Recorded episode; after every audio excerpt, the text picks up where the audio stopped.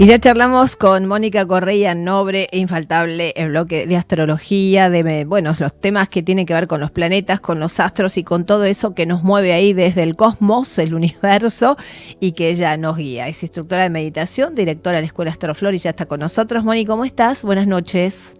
Muy bien, muy bien, felicísima como siempre de charlar con vos, Sara. Linda. Hermosa mi corazón. Linda, gracias, Moni.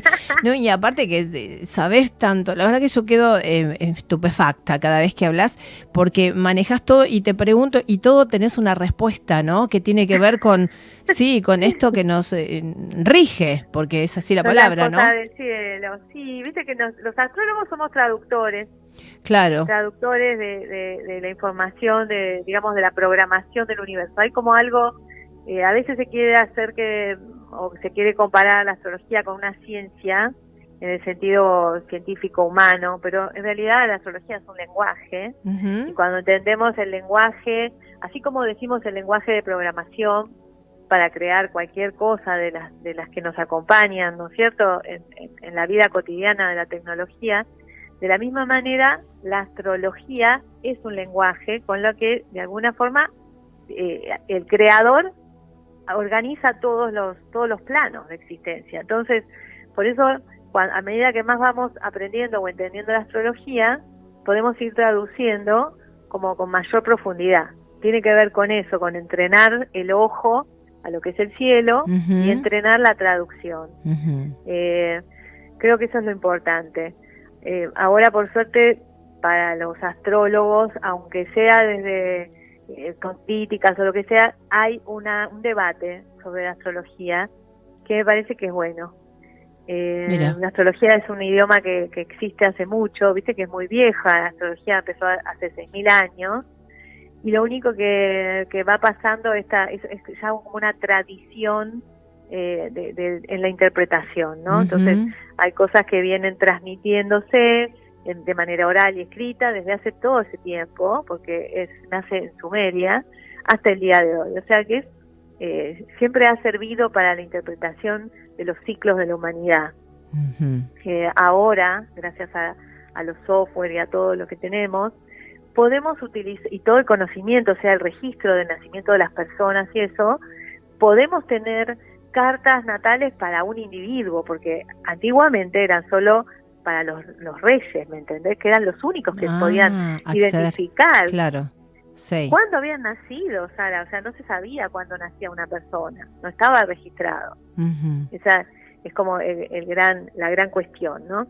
O sea que hablar de esta ciencia que no deja de ser muy misteriosa y que da mucho debate, ¿no? Porque le quieren buscar como una cosa científica o quieren compararlo con la astronomía y de alguna manera la astronomía y la astrología eh, son, son hermanas, nacen de la mano y después se van separando porque la astrología trabaja más con lo invisible, por decirlo así, y la astronomía trabaja con lo que se puede comprobar. Por eso es una ciencia, ¿no es cierto? Claro. Con los números. Y qué lindo que es cuando lo estudian así a fondo como vos y que pueden hablar con propiedad. Qué lindo.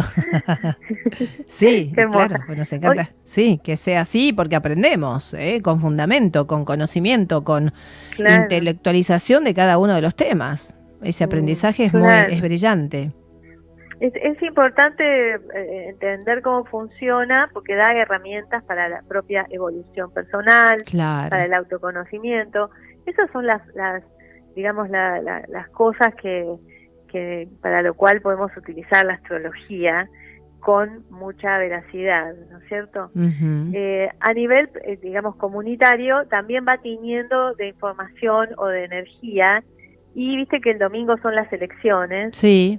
Cuando pensamos en, las elecciones, eh, cómo vamos a, o sea, cómo, cómo arranca el, el, el cielo para ese momento, y está buenísimo, tenemos una luna en Sagitario. Vos sabés que el eje Sagitario-Géminis tiene que ver con la política, con la comunicación, con un montón de cosas que son muy, muy mundanas, pero hay una, un aspecto que tiene relación con la verdad personal, con la propia verdad, ¿no?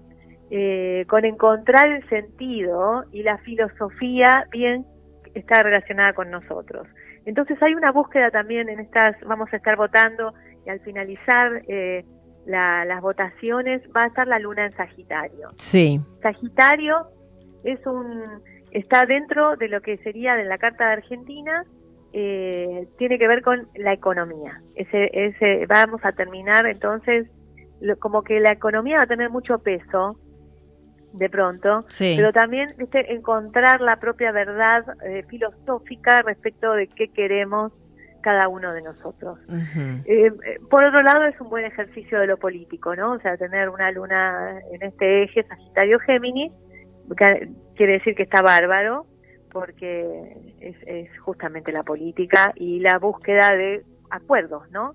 acuerdos comunes eso se trata, que permitan, exacto, sí, buscar acuerdos entre entre cada uno de los miembros de la sociedad para construir eh, una una sociedad común, ¿no? Para todos.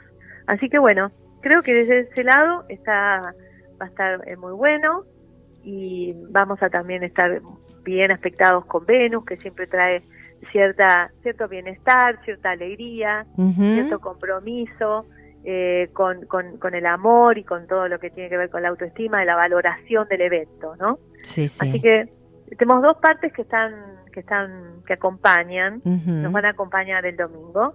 Bueno, vamos a ver qué pasa. A ver qué pasa. Después lo hablaremos, harás el balance propio. Gracias, Moni, te mandamos un abrazote. Mil gracias por estar, ¿eh? Gracias. por favor. Un cariño. Buena semana. Mónica Correia Nobre es instructora de meditación, directora de la escuela Astroflor, que está con nosotros en este bloque que suma y mira, y lo refirió a las elecciones, qué importante que es.